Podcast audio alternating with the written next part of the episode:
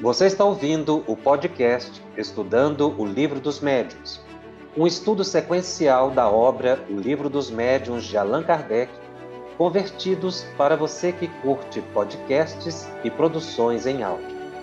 Essa é a nossa forma de transmitir esperança, conhecimento e alegria. Iniciando mais um programa da série Estudando o Livro dos Médiuns aqui pela FEB TV. É sempre uma grande alegria estarmos juntos estudando esta obra tão importante da codificação espírita. Este é o programa de número 129 desta série. Estamos no capítulo 29 da segunda parte de O Livro dos Médiuns. Este é o programa de número 3, intitulado por Allan Kardec, Reuniões e Sociedades Espíritas. Kardec faz uma análise das reuniões que se pode é, aproveitar, nas quais se pode aproveitar o ensino dos espíritos, os ensinos mais elevados, e também buscar pela prática da mediunidade direta, ostensivamente, numa reunião mediúnica, socorro aos desencarnados. Allan Kardec coloca que este capítulo é a culminância de todo o livro, no que se refere às manifestações dos espíritos. Então, é um capítulo extremamente importante que nós precisamos analisar. Aqui nós temos a visão dos espíritos superiores sobre a reunião mediúnica. É sempre bom recordarmos que nós falamos Allan Kardec, mencionamos a fala como se fosse de Allan Kardec isso para uma simplificação didática, porque o próprio codificador não colocou em cada parágrafo o nome dos espíritos que produziram efetivamente o texto. Mas no início da obra, ele menciona que todo o livro dos médios foi organizado pelos espíritos e contém as orientações espirituais superiores. Isso se reveste de grande importância, porque não é a opinião do codificador enquanto pessoa. Ele, na verdade, representa um grande grupo de espíritos superiores que trouxe através dele as revelações que nós conhecemos pelo Espiritismo. Então, a reunião mediúnica espírita é aquela que segue os preceitos gerais do Espiritismo. Kardec não coloca no capítulo 29 um roteiro de reunião mediúnica. Nós vamos ver uma estruturação de roteiro em um livro, por exemplo, Desobsessão, produzido pela mediunidade de Chico Xavier e Valdo Vieira, o livro intitulado Desobsessão. Mas Kardec estabelece as linhas gerais, as diretrizes, os princípios, as condições propícias para a realização da reunião mediúnica espírita e também indicado para reuniões de estudos, desde que se essas reuniões sejam revestidas do que ele chama de seriedade, ou seja, com um propósito útil e elevado, fugindo das questões puramente materiais. Então, analisar o capítulo 29 de O Livro dos Espíritos significa ouvir dos espíritos superiores, como eles entendem que deve ser conduzida uma reunião mediúnica. Então, isso se reveste de grande importância, porque muitas vezes a gente inverte os papéis e começa a dizer: eu faço reunião mediúnica dessa forma, daquela forma. Eu decido.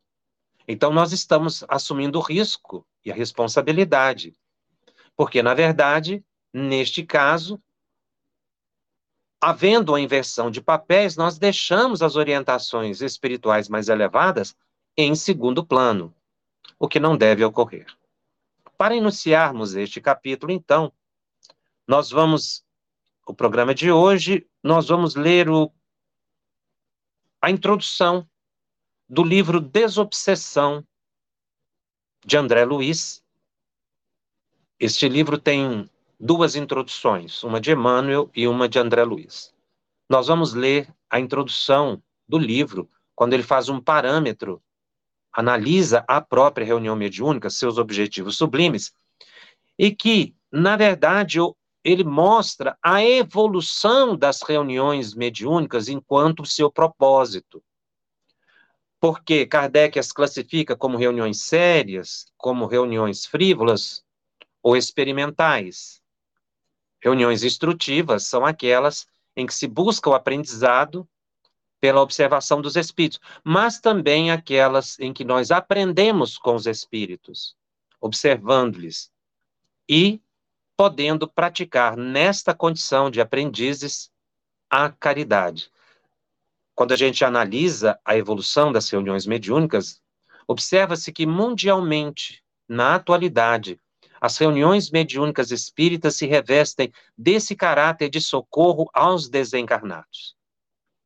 André Luiz diz o seguinte: Terapêuticas diversas merecem estudos para a supressão dos males que flagelam a humanidade. Antibióticos atacam processos de infecção. Institutos especializados examinam a patologia do câncer, as cirurgias, atinge o coração para sanar o defeito cardíaco e a vacina constitui defesa para milhões.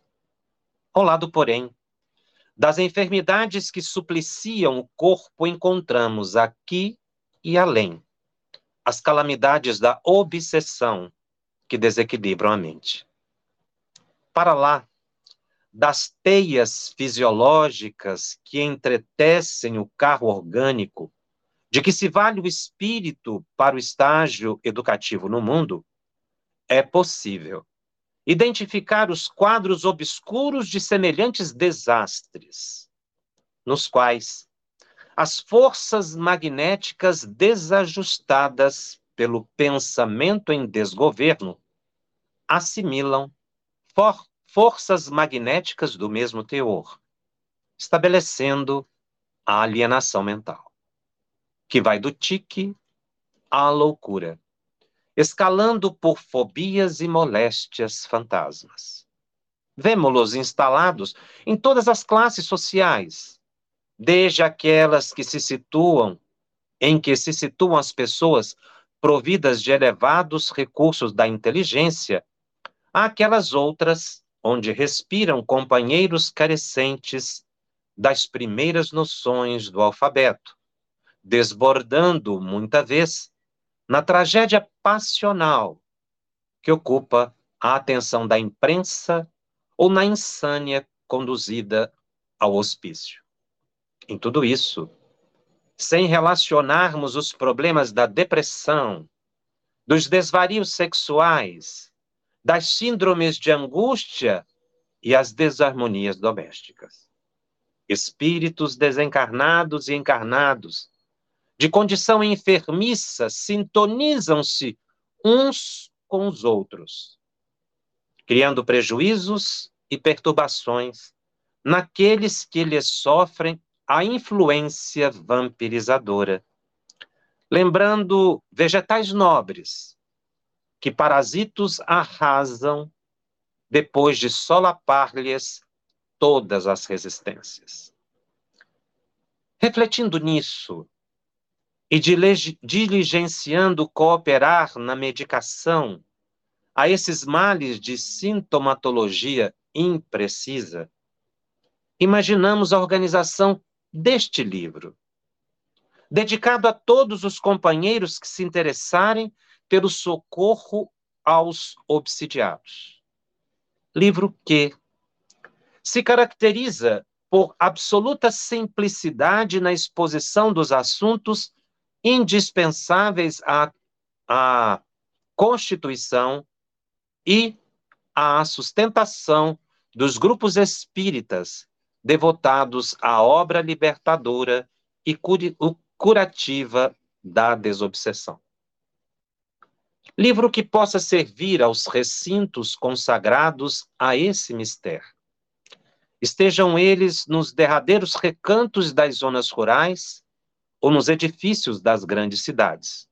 Cartilha de trabalho, em que as imagens auxiliem o entendimento da explicação escrita, a fim de que os obreiros da doutrina espírita atendam à desobsessão consoante os princípios concatenados por Allan Kardec. Nenhuma instituição de espiritismo pode, a rigor, desinteressar-se desse trabalho imprescindível à higiene, harmonia, amparo ou restauração da mente humana, traçando esclarecimentos justo, seja aos desencarnados sofredores, seja aos encarnados desprovidos de educação íntima, que lhes sofram a atuação deprimente, conquanto, às vezes involuntária. Cada templo espírita deve e precisa possuir a sua equipe de servidores da desobsessão. Quando não seja destinada a socorrer as vítimas da desorientação espiritual que lhes rondam as portas para a defesa e conservação de si mesma.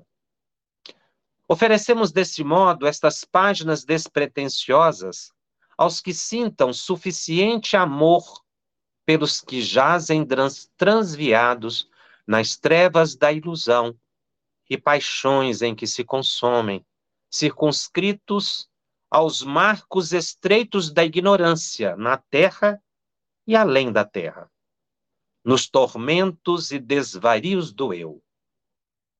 E, entregando-as aos amigos que nos possam acolher o desejo de acertar e avaliar conosco a extensão e gravidade do problema, recordemos reconhecidamente junto de todos eles que o Espiritismo é o cristianismo restaurado e que o pioneiro número um da desobsessão esclarecendo espíritos inferiores e curando obsidiados de todas as condições.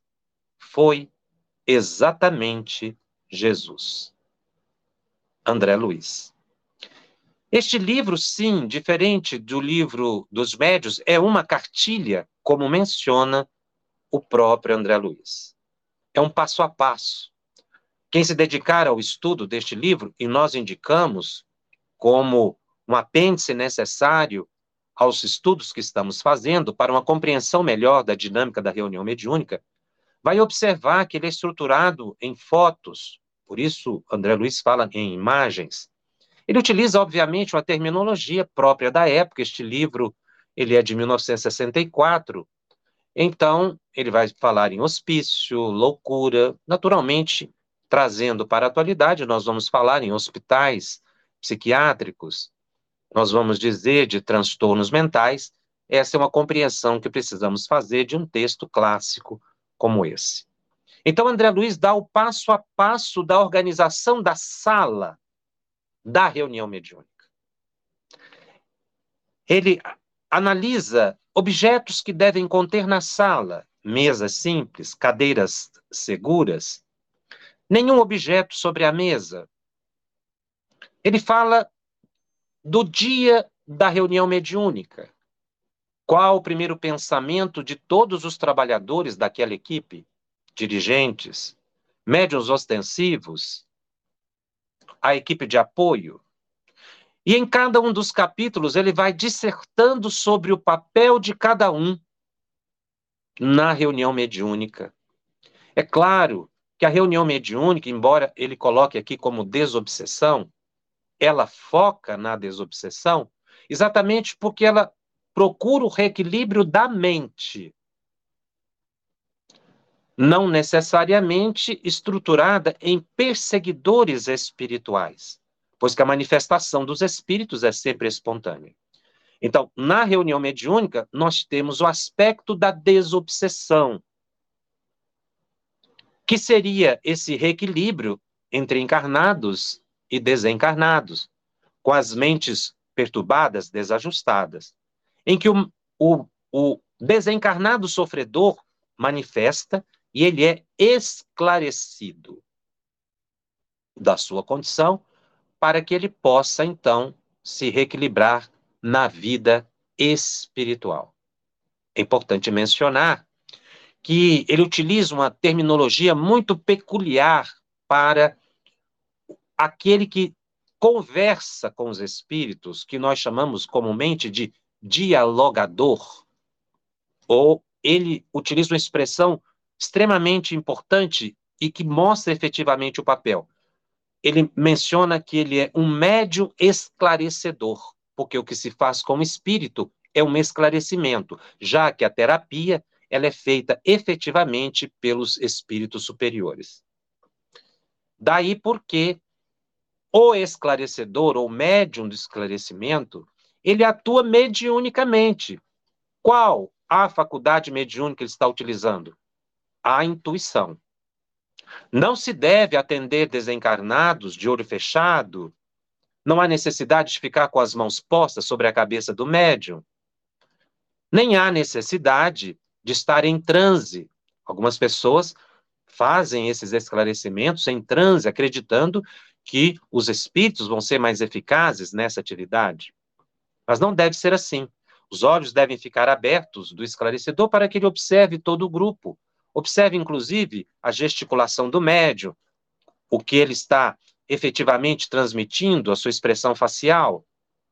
Isso dá segurança ao próprio médium no atendimento.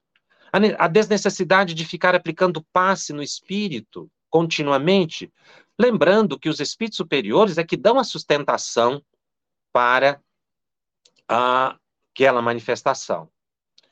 E também não se deve entrar em transe para não perder o controle do atendimento, já que o uso é da faculdade intuitiva. Assim é que esse esclarecedor, ele deve se aprimorar nos conceitos do Evangelho segundo o Espiritismo. Conhecer livro dos médiuns e o Evangelho. Livro dos médiuns numa mão, Evangelho na outra mão. Porque o livro dos médiuns explica a estrutura, a dinâmica da, do mecanismo da mediunidade. Mas o Evangelho dá o conteúdo do que ele deve dizer ao espírito. Não que ele vá obviamente, decorar trechos do Evangelho. Mas, estudando o Evangelho, vivendo o Evangelho, ele falará com alta moralidade e trará os argumentos doutrinários do Cristo apropriados àquele caso, sem declamações, falando com o coração, buscando entender o foco de preocupação do espírito. Então, nós vamos ter espíritos suicidas. Nós vamos ter espíritos recém-desencarnados que não sabem que desencarnaram ou que estão na fase de sofrimento logo após a desencarnação. Espíritos perseguidores, que seriam aqueles que nós chamamos obsessores, mas também espíritos vítimas dos encarnados. Lembrando que ninguém persegue ninguém sem ter uma causa. Jamais acusar um espírito de ser o obsessor, um perseguidor, porque nós não sabemos os vínculos que existem entre encarnado e desencarnado. E o desencarnado poderá ser a vítima. Então, André Luiz vai descrevendo nesse livro aspectos muito importantes do atendimento, o comportamento do médium de incorporação, explicando qual é o papel dele, como deve ser a sua, o seu, a sua posição no momento do transe. E também fala do grupo de apoio ou sustentação, que é o grupo que doa fluido ectoplasmático continuamente para sustentar o transe. Muitas vezes, algumas pessoas dizem que não sabem o que estão fazendo na reunião mediúnica. Esses do grupo de apoio, porque não observam qual é a sua função primordial. É a equipe que Kardec chama de meio, e que exerce uma grande influência nas manifestações. A influência do meio é, inclusive, um capítulo. Este grupo sustenta aparelhos que existem no ambiente. André Luiz vai descrever esses aparelhos, por exemplo, nos primeiros capítulos do livro Nos Domínios da Mediunidade, quando aparelhos semelhantes a uma televisão funcionam mostrando para o espírito cenas da vida passada, o que faz com que eles se sensibilizem com o esclarecimento do médium esclarecedor ou dialogador ou médium dialogador. Embora a expressão técnica seria médium de esclarecimento ou esclarecedor. Então, nesses aparelhos, eles assistem cenas da vida passada e vão compreender melhor o que estão passando. O que faz funcionar esses aparelhos e outros que existem no ambiente? O fluido ectoplasmático despendido pela equipe de apoio. É a influência do meio. André Luiz explica também a importância de se fazer uma avaliação depois da reunião mediúnica, uma avaliação breve, em que vai se discutir alguns aspectos inusitados, inesperados da reunião, percepções subjetivas dos médiums. É uma conversa breve, 10, 15 minutos no máximo. Mas é de grande importância essa avaliação que ocorre depois da prece de encerramento. Porque aí os médios vão poder expressar com maior naturalidade. Lembrando sempre que o, a avaliação é do conteúdo das mensagens, não é avaliação das pessoas. Não se avaliam pessoas, mas se avalia a manifestação de espíritos para que o médium não fique ofendido, não fira suscetibilidades, não fique melindrado, mas, sobretudo, para que o próprio médium compreenda que ele não está sendo julgado, mas está sendo analisado o conteúdo das mensagens. Então, André Luiz dá um passo a passo para a reunião mediúnica, desde o dia, comportamento, alimentação de cada um dos trabalhadores, até depois da reunião mediúnica. É um passo a passo. Ele mostra como deve ser a abertura, o desenvolvimento e o encerramento da reunião e aquilo que desenvolve ali. Particularmente, eu chamo este livro se eu pudesse dar-lhe um nome, eu diria que ele é o protocolo de André Luiz para o atendimento aos desencarnados. Protocolo porque ele estabelece um modo de fazer que dá segurança para o médium, para o dirigente, para a equipe, para o grupo, enfim. Este protocolo se preocupa com detalhes muito importantes. Por exemplo, por que a mesa deve ficar sem nenhum objeto. Nós vamos ver uma explicação, muito provavelmente, porque ele não esclarece objetivamente, ele diz que o ambiente deve ser simples, mas nós vamos ver, por exemplo, no livro de Ivone do Amaral Pereira, Memórias de um Suicida, quando ela descreve uma reunião mediúnica de atendimento a um suicida. Ele havia se jogado nos trilhos do trem e o corpo se despedaçou. Então, quando ele entrou em transe, após uma longa preparação com o médium, ele viu sobre a mesa os pedaços do seu corpo, do cérebro, coração, as mãos, enfim, ele estava todo despedaçado. Então ela descreve, a Ivone descreve que o espírito reuniu os objetos que estavam sobre a mesa, livros, canetas, papéis, reuniu os objetos como que tentando recompor o corpo que fora destruído nos trilhos do trem. Então, aqueles objetos serviram para alimentar uma alucinação no desencarnado. Então, quando André, Luiz, quando André Luiz diz que a mesa deve ficar sem nenhum objeto, muito provavelmente seja para evitar alucinações em que os espíritos vão atribuir a um objeto uma, um, uma outra imagem pelo estado em que está. Mas efetivamente, a reunião ela é de desobsessão. Porque mesmo para um espírito como suicida, ele reequilibra a mente, ele o tira da auto-obsessão. Um espírito que está recém-desencarnado, ele não é um obsessor, mas promove um benefício desobsessivo porque ele sai daquele ciclo de ideias perturbadoras pós-desencarnação. O nome da reunião é reunião mediúnica. Nós vamos identificar dois tipos básicos, se pudéssemos classificar as reuniões para desenvolvimento de médiums.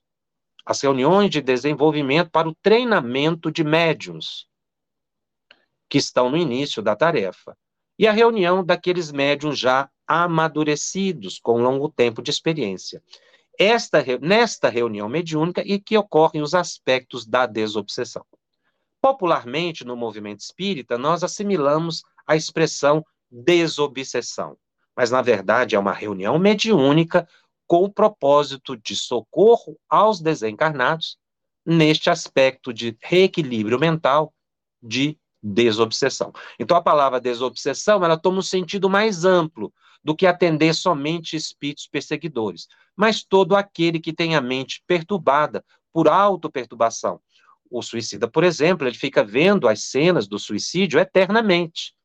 A, a manifestação do suicida, ele quebra esse ciclo de ideia. Então, para ele, foi um socorro que reequilibrou o pensamento.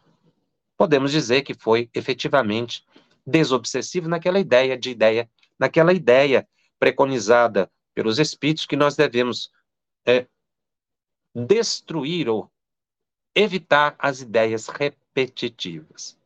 E finalmente lembrando que muitas vezes um espírito manifesta-se na reunião mediúnica e o esclarecedor não consegue fazê-lo sair do ódio, da mágoa, não consegue fazer com que ele é, possa perdoar, entender o que passa. Estas manifestações dão um entendimento errôneo de que o esclarecedor não foi capaz de resolver o problema do espírito.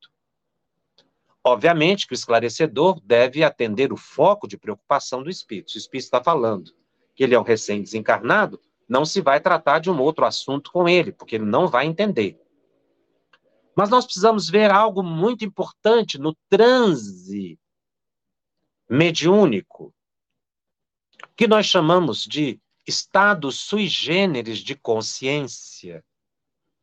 Embora os espíritos utilizem a expressão transe, mas na verdade o médio está num estado sui generis de consciência, porque o transe, na definição médica, significa um estado mórbido, e o transe mediúnico não é um estado enfermiço doentio. E nem tira o indivíduo da consciência. Então, não é um estado alterado de consciência em todas as circunstâncias. Porque o médium, muitas vezes, está plenamente consciente do que está passando. Mas ele não está na sua condição não é, perfeita, porque ele está numa conjunção psíquica, perfeita no sentido de cotidiano, podendo ali expressar seus pensamentos, já que está havendo uma comunhão de pensamentos entre encarnado e desencarnado. Então, nós nominamos como um estado sui generis, que não há definição para a consciência. Ela está alterada, mas não enfermiça, mas não sem consciência. Estado sui generis de consciência, portanto. Daí porque no momento em que o espírito entra em transe, é muito importante que nós entendamos isso, toda a equipe mediúnica. Quando ele incorpora no espírito, o espírito incorpora no médio, ele recupera os sentidos, sentidos é, perdidos com a desencarnação. Ele recupera momentaneamente a visão, a audição, o tato, ele sente o corpo que, que já não tem mais. Porque espírito não tem visão, não tem tato, a essência é a comunicação pelo pensamento, que é a linguagem universal. Obviamente, nem todos os espíritos sabem disso e falam, gesticulam, mas isso é devido ao nosso hábito. A gente vai sair do corpo e vai sair conversando, achando que está falando com a boca e ouvindo com os espíritos, com, com os ouvidos. Mas, na verdade, nós estaremos captando o pensamento e repetindo por um hábito através dos gestos da fala. Então o espírito reaviva os sentidos naquele momento. Este reavivamento sensorial, por si só, já é um ato terapêutico. Então, quando o espírito incorpora, ele já está num ato terapêutico, ele já está sendo tratado pelos espíritos. A simples incorporação. Então, aparentemente, um espírito pode demonstrar raiva, agressividade, ele está num ambiente controlado, ele pôde expressar a sua mágoa, a sua raiva, ameaçar, porque ele teve um reavivamento sensorial. Isso mostra que ele está despertando. Então, é um aspecto positivo no atendimento. Mesmo quando ele, repito, agrida, ameaça, esbraveja, isso é bom. É como um paciente psiquiátrico que esteja recuperando a saúde. Ele está saindo ali de um estado comatoso e acordando, muitas vezes ele está um tanto quanto agitado ainda, com o tempo ele se equilibra. Quem acompanha pacientes em estado, estágio comatoso pode perceber que muitas vezes saindo desse estado há uma certa agitação. É o que acontece com o espírito. Ele está saindo de um estado em que ele não tinha nenhum controle sobre si. Com o reavivamento dos sentidos, ele então retoma um pouco da consciência. Então, o ato de esbravejar, de reclamar, de dizer de isso, aquilo, de chorar, de demonstrar tristeza, ele está despertando. A avaliação desse momento deve ser positiva, ou seja, ele está recuperando o sentido. Quando ele desliga do corpo, então, do médium, o que vai acontecer é que ele estará mais apto na dimensão espiritual para entender o que os espíritos superiores estão dizendo. Nós procuramos então fazer um breve resumo deste livro, o livro Desobsessão de André Luiz, indicando uma leitura mais vagarosa e fizemos de passagem estas observações que nós consideramos extremamente importantes numa reunião mediúnica. E é aí, por causa dessa análise, ou decorrente deste aspecto, nós temos o item 331 de O Livro dos Médiuns. Quando Allan Kardec vai mencionar o seguinte: uma reunião é um ser coletivo, cujas qualidades e propriedades são resultante das de seus membros e formam como que um feixe. Ora, este feixe, tanto mais força terá quanto mais homogêneo for. Se se houver compreendido bem o que foi dito no item 282, a pergunta número 5, ele faz referência a esta questão que trata exatamente do socorro aos desencarnados, das manifestações dos espíritos, do campo de atratividade que se deve criar para os espíritos sofredores e benfeitores espirituais. Então, bem entendido o item que fala das evocações, se houver sobre a maneira por que são avisados os espíritos do nosso, do nosso chamado, facilmente se compreenderá o poder da associação dos pensamentos dos assistentes.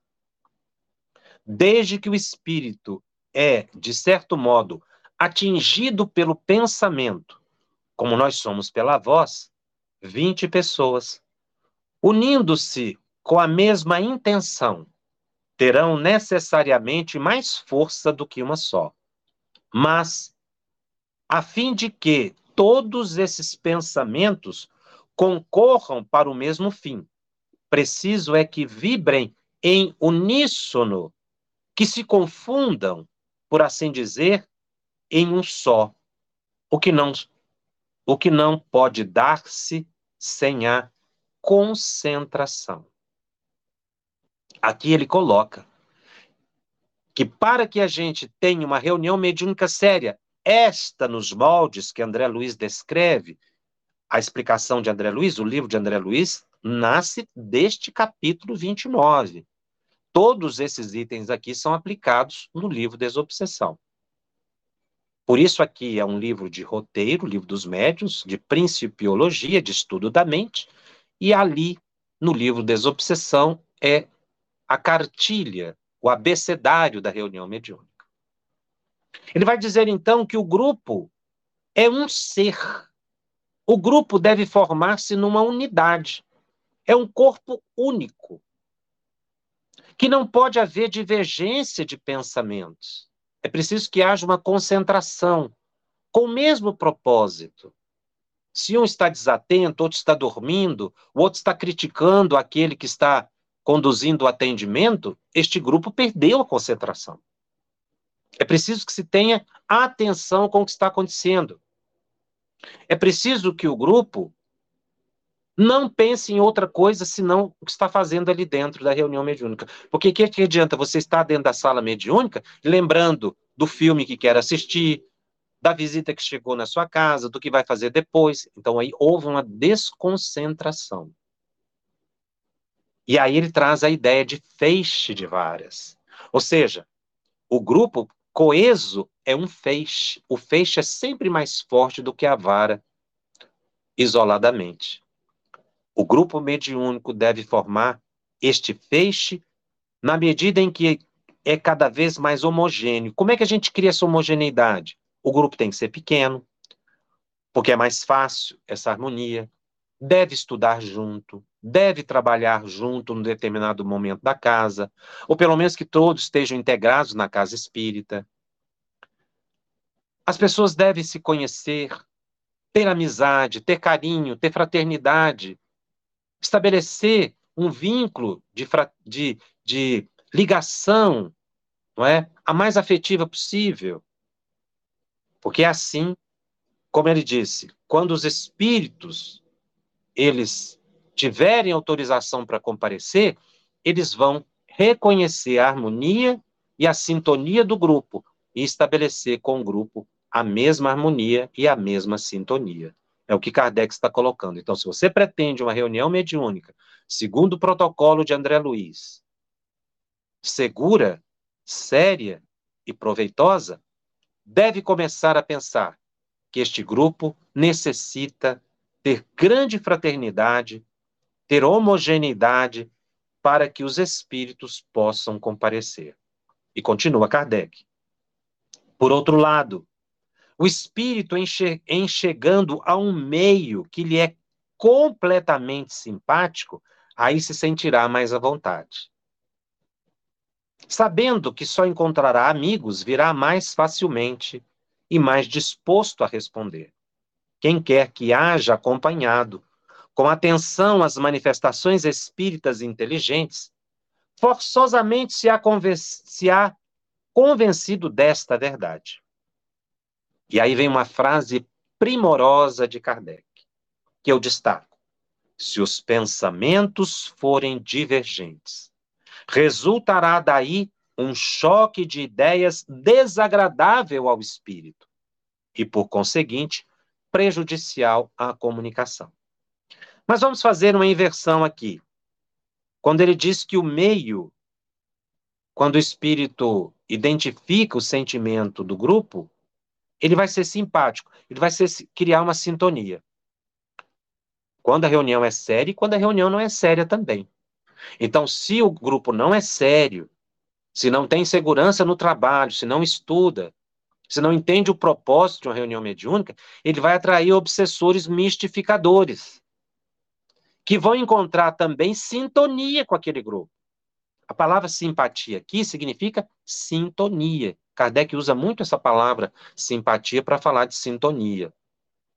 Então, nós temos que estabelecer uma sintonia elevada. Porque senão o grupo, ao invés de ser de desobsessão, ele passa a ser um grupo de obsessão para encarnados e desencarnados.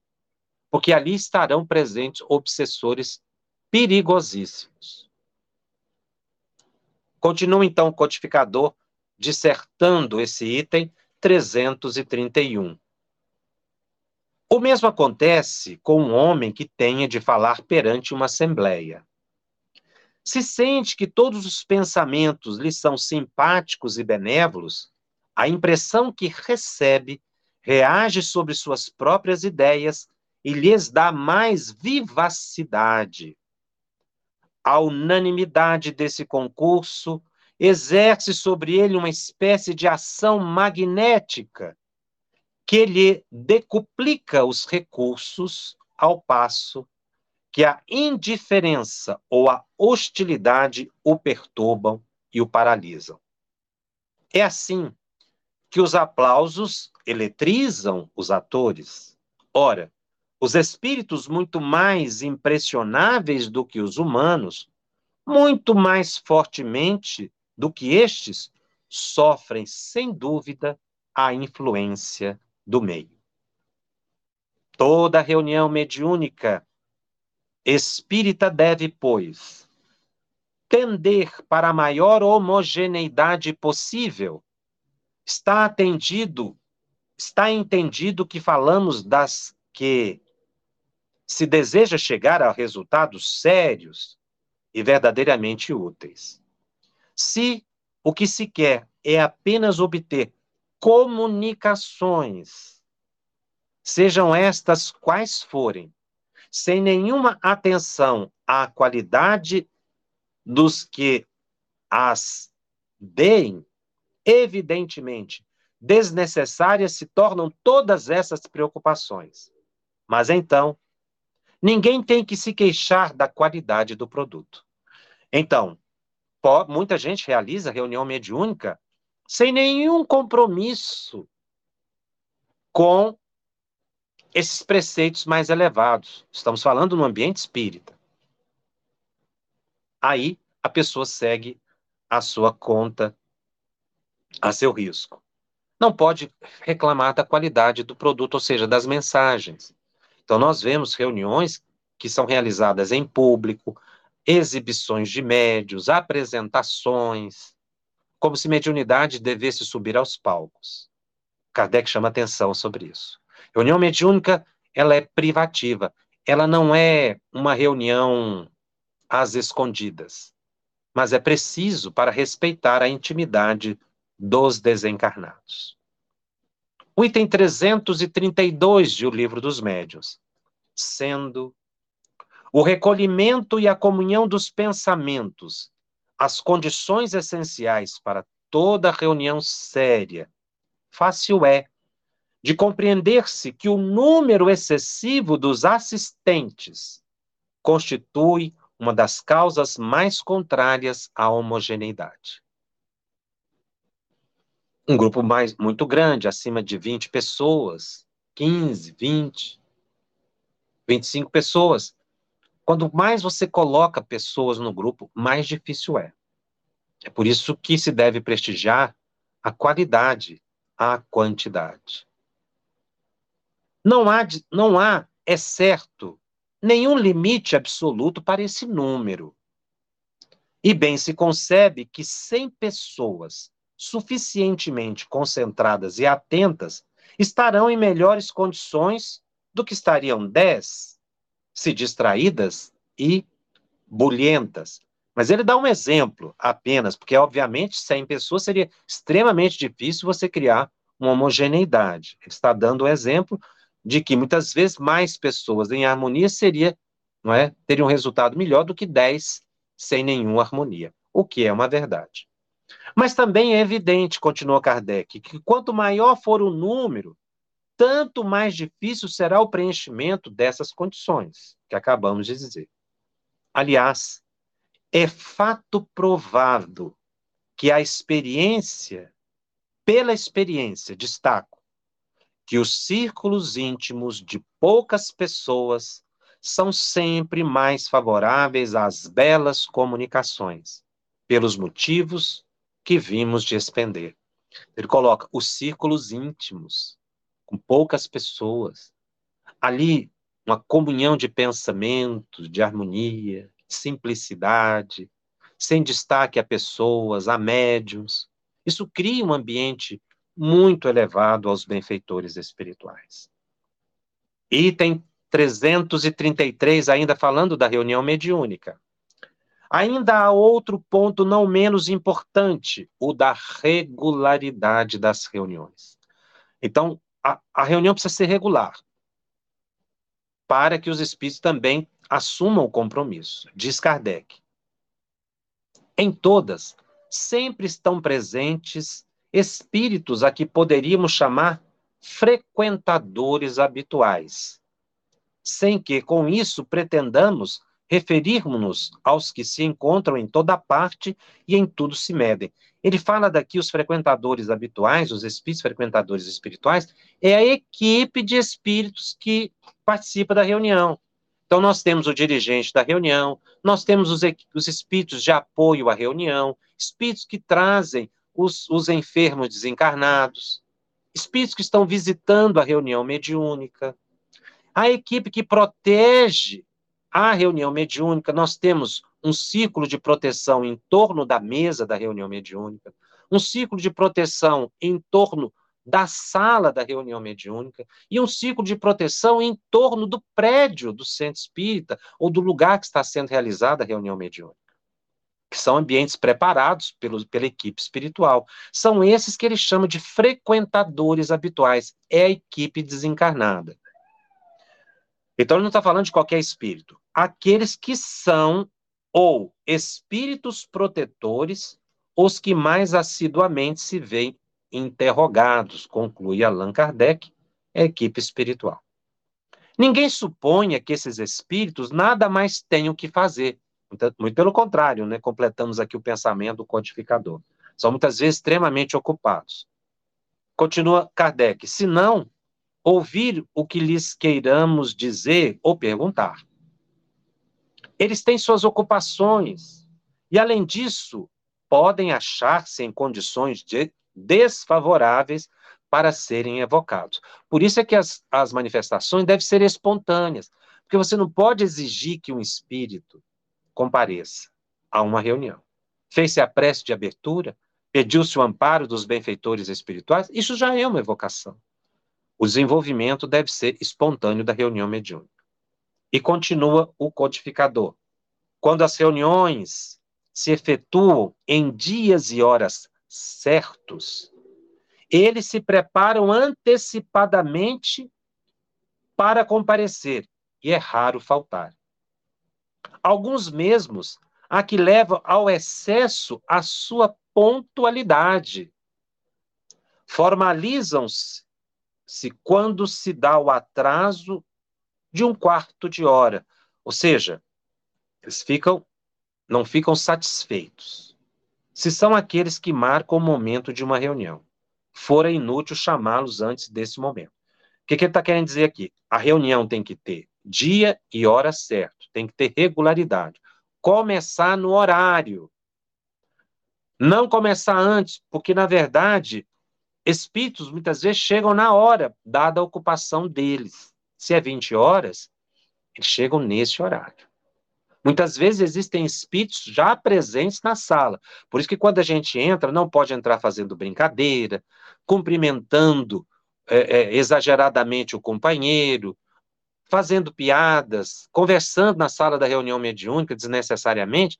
Chega, senta e começa já a sua oração e concentração, esperando o início. Os dirigentes espirituais vão chegar, já existem espíritos ali, os, os desencarnados que vão ser atendidos já estão na sala, por isso, respeito a eles, mas espíritos que muitas vezes dirigem podem comparecer somente no horário.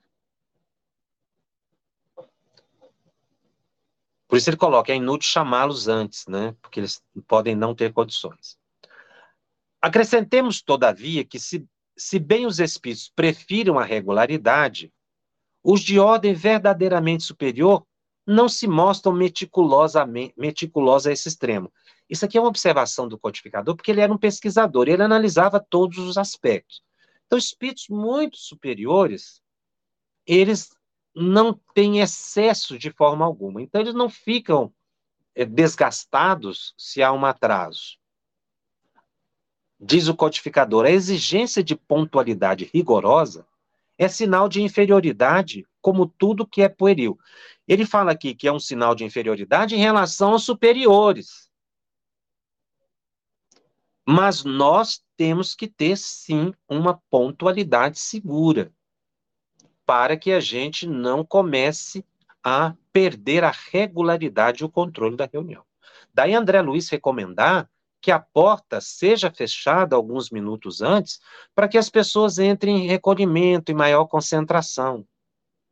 É, é claro, se alguém bate a porta, é, é preferível que se vá atender, observar antes do início da reunião, ou, numa emergência, alguém ser destacado a observar o que está acontecendo em torno da sala. Mas nós temos que ter uma pontualidade. Como disse o codificador, analisando amplamente a questão, ele conclui com os espíritos que esses são sinais mais próximos à nossa necessidade. A inferioridade aqui, sinal de inferioridade, é uma necessidade mais próxima de nós, ou seja, nós precisamos de uma pontualidade rigorosa, pelas nossas características humanas. Se a gente não tiver isso, muitas vezes a gente chega hoje num horário, amanhã em outro, falta um dia, falta outro, e perdemos a regularidade. Então, são sinais próximos da nossa faixa evolutiva. Daí ele dizer inferioridade. Muito bem. Mesmo fora das horas predeterminadas, podem eles, sem dúvida, comparecer e se apresentam de boa vontade, se é útil o fim objetivado. Como é que isso pode acontecer? Você vai fazer uma, um passe numa pessoa no estado de emergência grave. Os espíritos superiores vão comparecer.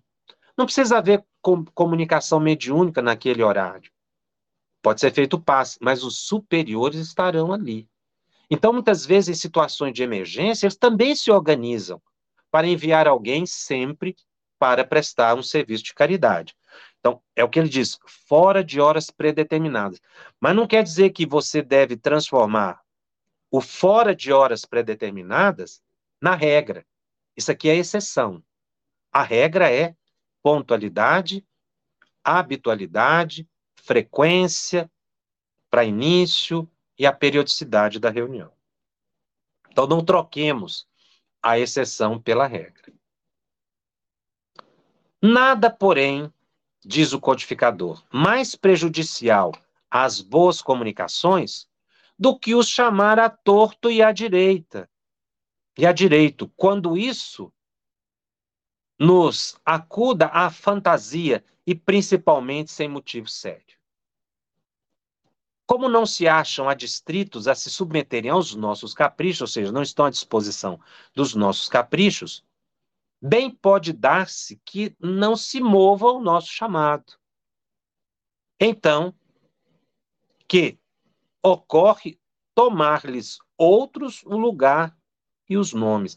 São os mistificadores. Então, se você começa a fazer reunião sem motivo sério, à torta e à direita, Aí o que, que vai acontecer? Vão comparecer espíritos inferiores. Os superiores, eles têm horário e compromisso certo. O codificador, então, vai entrar aqui num outro capítulo, das sociedades propriamente ditas. Ele vai falar, então, aqui dos centros espíritas. Item 334 tudo que dissemos das reuniões em geral se aplicam naturalmente às sociedades regularmente constituídas. Veja como ele aqui amplia extraordinariamente os preceitos anteriores. Ou seja, tudo que foi dito não se aplica só à reunião mediúnica, mas se aplica a todo centro espírita. Por isso, todo centro espírita, o grupo espírita, os membros da instituição devem estudar mediunidade, devem estudar esses preceitos. Ora, então isso aqui se aplica a uma reunião de diretoria do centro espírita, aplica a uma reunião de estudo, aplica ao atendimento espiritual, aplica-se evangelização infanto-juvenil, aplica-se às ações de assistência e promoção social, a fraternidade, a homogeneidade, a concentração, a habitualidade, a pontualidade. Então, Kardec aqui, ele amplia as nossas vistas. Ele falou de reunião mediúnica, mas se aplica ao centro espírita. Nós precisamos preocupar com o ambiente espiritual do centro espírita, para que os espíritos superiores ali compareçam. Por isso eu já mencionei e repito, o centro espírita deve ser o centro dos espíritos e não dos espíritas. Nós devemos atender aos preceitos superiores da casa espírita e não impormos nossa vontade na instituição. O centro é dos espíritos, não é dos espíritas. É o que está exatamente Kardec colocando aqui. E repito, tudo o que dissemos das reuniões em geral se aplicam naturalmente às sociedades regularmente constituídas, as quais, entretanto, tem que lutar com algumas dificuldades es especiais, oriundas dos próprios laços existentes entre seus membros, porque aí o grupo amplia, né? Então é preciso que toda a casa espírita esteja envolvida em laços de fraternidade, de harmonia.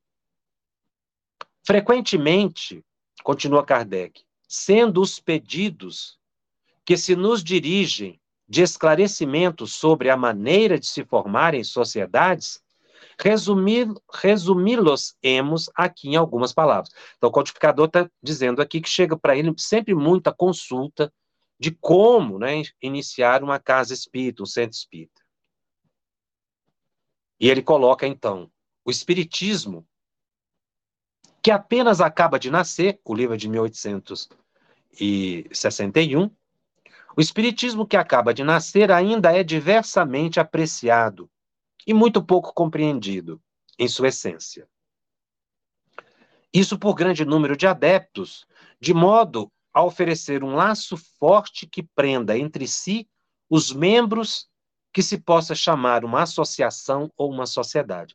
Então, é uma sociedade, é um grupo, é um centro espírita, é uma associação. Que as pessoas devem bem entender o que significa participar de um centro espírita. Impossível é que semelhante laço exista se não a não ser entre os que lhe percebem o objetivo moral e o compreendem e o aplicam em si mesmos. Então, sem esse laço de fraternidade entre todos os membros do centro espírita, a casa não cumpre seu papel. Nós precisamos entender qual é o objetivo moral. O objetivo moral é a nossa espiritualização no centro espírita. Ele existe para que nós possamos nos espiritualizar. Entre os que nele veem fatos mais ou menos curiosos, nenhum laço sério pode existir. Tem pessoas que vão ao centro espírita só quando as coisas estão difíceis. Vão lá, tomam um passe, querem que os espíritos resolvam todos os seus problemas. Esquecem que a instituição existe para a nossa espiritualização. Você ouviu uma produção da Federação Espírita Brasileira. Para saber mais, siga o arroba FebTV Brasil no YouTube, Instagram e Facebook. Ative o sininho para receber as notificações e ficar por dentro da nossa programação. Até o próximo estudo.